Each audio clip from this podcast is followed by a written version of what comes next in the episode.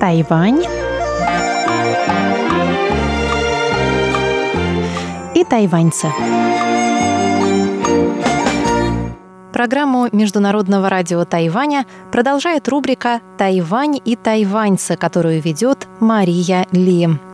Дорогие друзья, сегодня я предлагаю вашему вниманию вторую часть моего интервью с главой представительства в Москве Тайбейско-Московской координационной комиссии по экономическому и культурному сотрудничеству, а попросту говоря, представительства Тайваня в Москве Борисом Геном. В прошлый раз мы с Борисом обсудили проблемы экономического и финансового сотрудничества между Тайванем и Россией, а сегодня речь пойдет о туризме и культуре.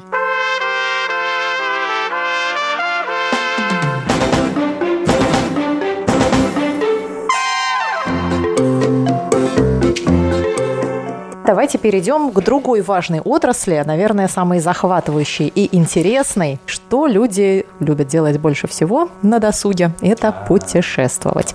Давайте поговорим о туризме. Например, совсем недавно мы с огромной радостью узнали о том, что тайваньская сторона сделала такой великолепный шаг доброй воли и позволила российским туристам посещать Тайвань сроком на две недели без визы. Может быть, и Россия последует этому примеру. И вот хотелось бы спросить, какие новые перспективы развития взаимного туризма мы видим? Да, по нашим данным, в прошлом году Тайвань посетила от 7 до 8 тысяч граждан России. 6 сентября этого года власти Тайваня объявили об открытии в тестовом режиме безвизового въезда для россиян. Граждане России могут приезжать на Тайвань сроком до 14 дней с целью туризма, бизнеса и в рамках различных обменов. Я уверен, что благодаря этому нововведению число посещающих Тайвань россиян значительно возрастет. Это очень хорошо для укрепления наших отношений и роста взаимного доверия. Мы надеемся, что и российская сторона сделает встречный шаг и упростит процедуру получения виз для граждан Тайваня, желающих посетить Россию с целью туризма или бизнеса. Но, безусловно, с уважением отнесемся к любому решению российских властей на этот счет. Мы тоже очень надеемся, что Россия тоже последует этому примеру. Но, возможно, это произойдет совсем скоро, потому что, насколько мне известно, Россия старается поддерживать взаимность mm-hmm. в этом отношении. Yeah.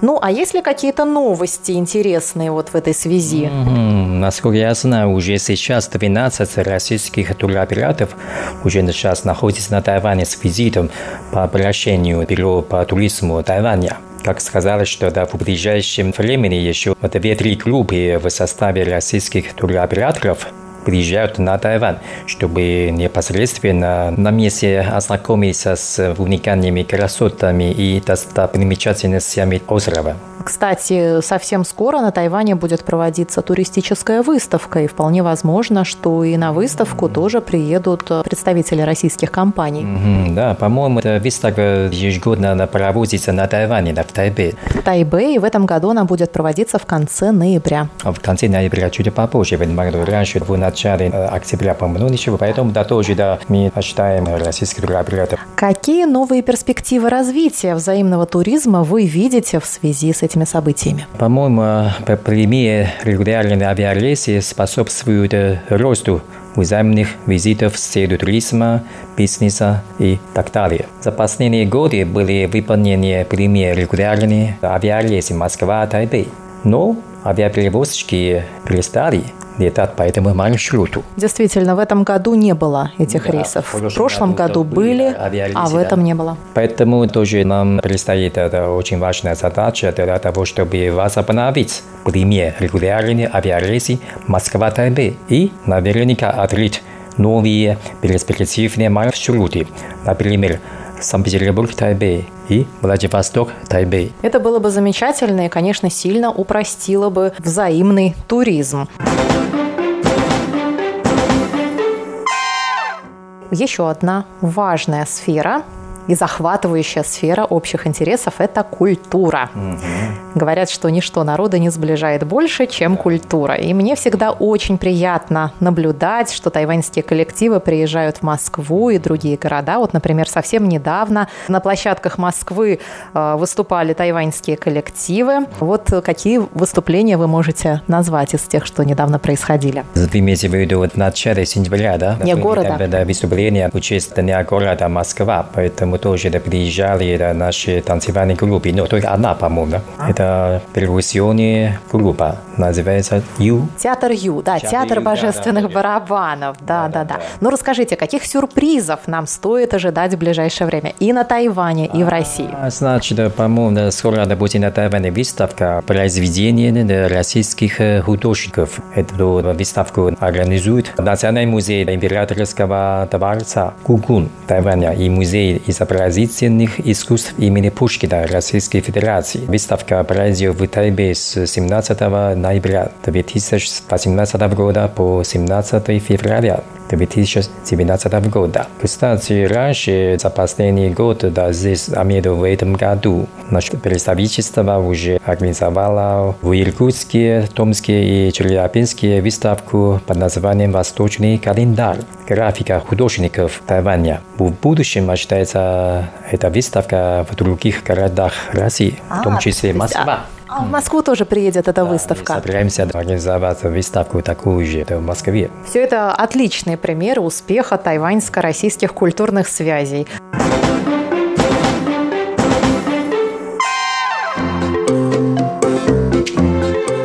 Еще одна важная сфера взаимного интереса – это наука и образование. Как, по-вашему, что нового может предложить Тайвань будущим студентам? Всем хорошо известны успехи России в области гуманитарных и научных знаний, в области искусства и спорта. Со своей стороны, Тайвань славится своими высокими технологиями, индустрией животноводства и рыбоводства – биомедициной, успехами в области охраны окружающей среды, преподавания китайского языка и прочее.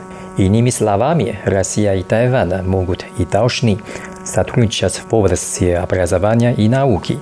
Ну вот если, например, российский студент желает отправиться на Тайвань учиться, сложно ли это сделать?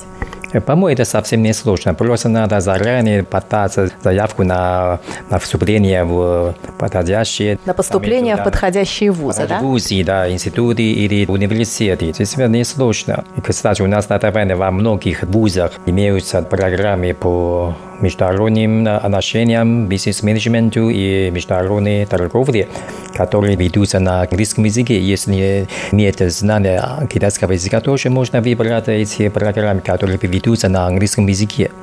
А, то есть не обязательно даже знать китайский язык, не чтобы учиться на Тайване. Надо иметь амбицию, энтузиазм учиться.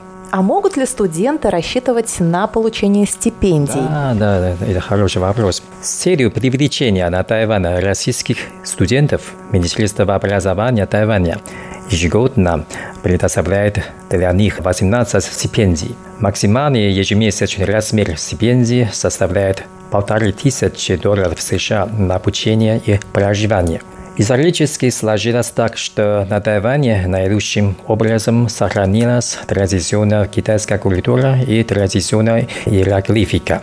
Поэтому студентам, желающим изучать на Тайване китайский язык, предоставляются краткосрочные стипендии. Ежегодно таких стипендий 18, их размер 800 долларов США в месяц – на срок до одного года. А можно уточнить, 18 – это на студентов всех или только российских? По-моему, на всех. Да. То есть нужно все-таки быть хорошим, целеустремленным студентом, чтобы получить такую стипендию. Их, наверное, дают на конкурсной основе. Да, да совершенно верно.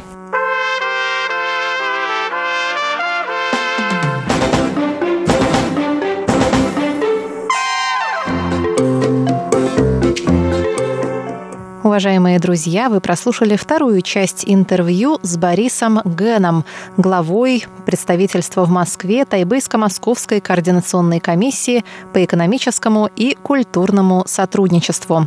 В следующую среду в передаче «Тайвань и тайваньцы» вы услышите третью, заключительную часть нашей с ним московской беседы. На этом я, Мария Ли, прощаюсь с вами и